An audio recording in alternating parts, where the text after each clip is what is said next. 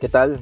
Bendiciones hermanos, estamos en esta mesa número 48 y continuamos en este proceso que venimos en el Evangelio de Marcos. Marcos capítulo 12 es el que nos concierne para esta semana.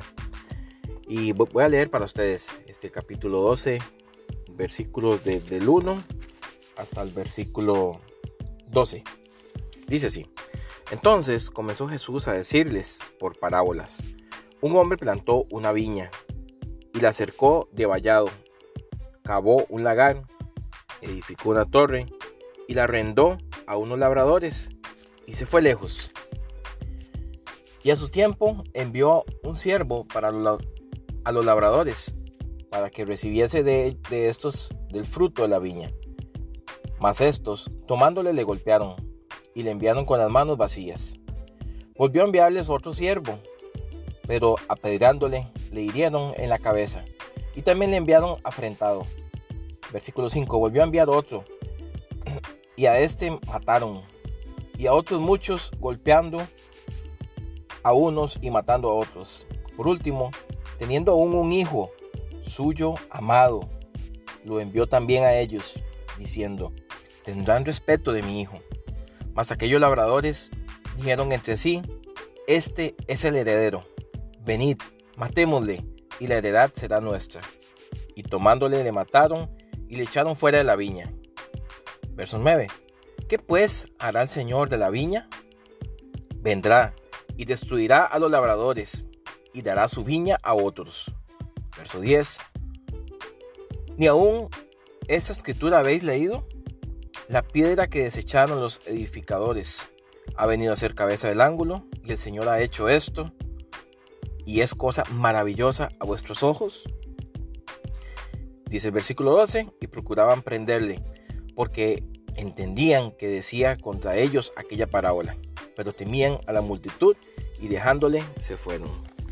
Bueno, esta mesa es una mesa en el episodio que estamos, en la etapa que estamos de Jesús en esta última semana, en la semana de la pasión.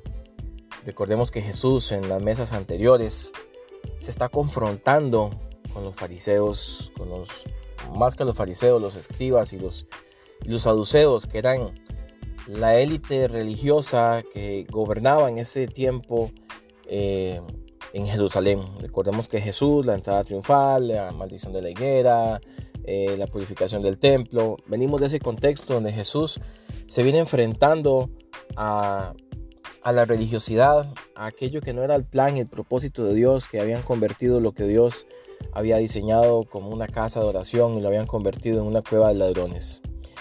Y seguidamente en esa conversación que está teniendo Jesús, en esa discusión, podríamos mencionar incluso con, con estos líderes religiosos que amaban más su imagen, eh, idolatraban su, su imagen como líderes religiosos, más allá del amor a Dios. Jesús los confronta y dice aquí en el versículo, les, da una parábola en el versículo 1 eh, del capítulo 12 y en adelante, que ellos entienden claramente que Jesús está hablando de ellos, ¿verdad?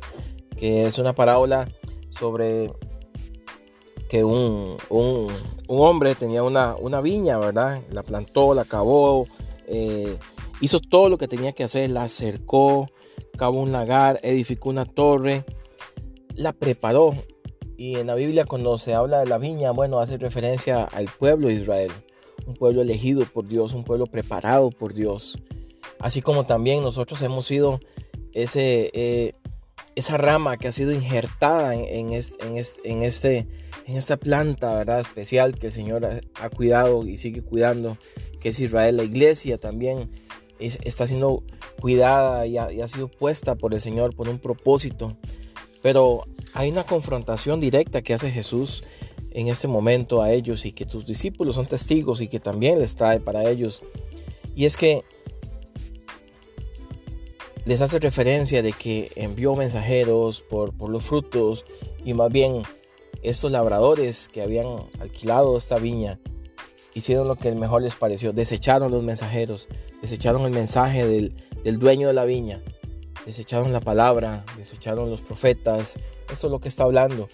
Y hay una referencia que les invito a, leerlo y a estudiarlo una profecía de Isaías, Isaías capítulo 5, los primeros versículos sobre todo, pero toda la profecía de Isaías en el capítulo 5 habla sobre esto, sobre que el Señor plantó una viña para que diera un fruto, pero ese fruto no fue el esperado. Y vienen las consecuencias de eso. Vean cómo Jesús sigue en, esta, en esta historia que nos está contando Marcos.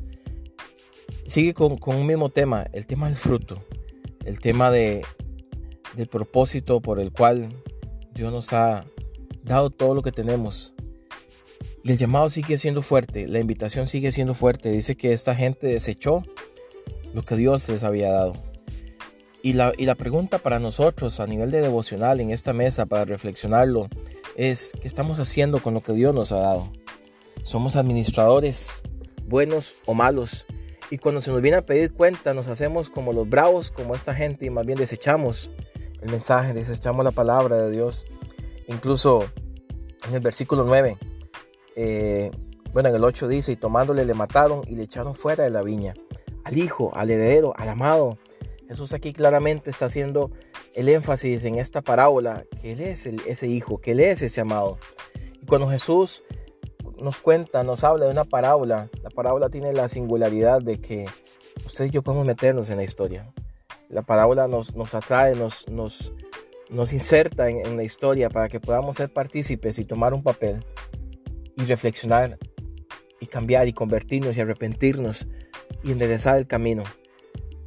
¿Cuál está siendo nuestro papel hoy en día? Estamos siendo como esos labradores malvados que muchas veces rechazamos el consejo, la palabra de Dios, o no estamos dando el fruto para lo cual Dios nos ha dado todo lo que nos ha dado, porque Dios nos ha dado muchísimas cosas a cada uno dones, talentos, capacidades eh, en el lugar donde cada uno se encuentre, desde su casa, del trabajo, desde el lugar donde Dios le ha puesto. dice en el versículo 9, ¿qué pues hará el Señor de la viña?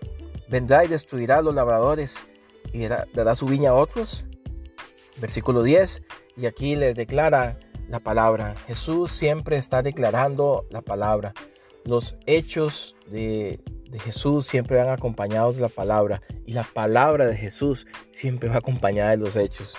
Dice en el versículo 10, ni aún esa escritura habéis leído, les hace esta pregunta. ¿Y qué, cuál es lo que Jesús les está diciendo? Está dándoles el, a entender el Salmo 118. Y dice, la piedra que desecharon los edificadores ha venido a ser cabeza del ángulo. Versículo 11, el Señor ha hecho esto y, y es cosa maravillosa a nuestros ojos ellos no estaban entendiendo, no entendían la escritura. Jesús nos confronta con esta pregunta que Marcos sintetiza del Salmo 118 en los versículos 22 y 23. Ahí lo puede leer con calma en su casa. Pero lea todo el Salmo 118. Porque eso es lo que está haciendo referencia Marcos a esta palabra porque era conocida para ellos. Igual que la parábola de Isaías 5. Cuando, cuando Jesús habla de esta parábola para los fariseos, eh, para los saduceos, para la, élite religiosa que estaba ahí, era conocido lo que Jesús estaba diciendo. Por eso se sienten confrontados. Por eso en el versículo 12 dice, procuraban prenderle, atraparlo, porque entendían que decía contra ellos aquella parábola. Pero temían a la multitud y dejándole se fueron. Fueron confrontados, huyeron. Y la invitación en esta mesa número 48 es que cuando la palabra te confronte, tú no huyas a la palabra. No seas como estos que huyeron, sino más bien acércate. dejemos que la palabra nos limpie. Dejemos que la palabra nos hable. Dejemos que el Señor sea el que dirija nuestros pasos. Que esa palabra nos limpie, nos renueve y que podamos ser hacedores de ella y que los frutos que haya en nosotros sean los que el Señor está esperando pero para eso le necesitamos a Él. Necesitamos que dejar que Él sea la piedra fundamental, la cabeza del ángulo. Que Él sea la base sobre la cual usted y yo estamos construyendo nuestra vida, nuestra familia, el ministerio, lo que usted quiera llamarle. Pero que sea Jesús la cabeza del ángulo, la piedra fundamental sobre el cual usted ponga sus bases, sus raíces, sus fundamentos, su confianza y su fe. Que Dios les bendiga, mis hermanos, y que disfruten mucho de esta mesa número 48, que es la última de este año 2021. Bendiciones.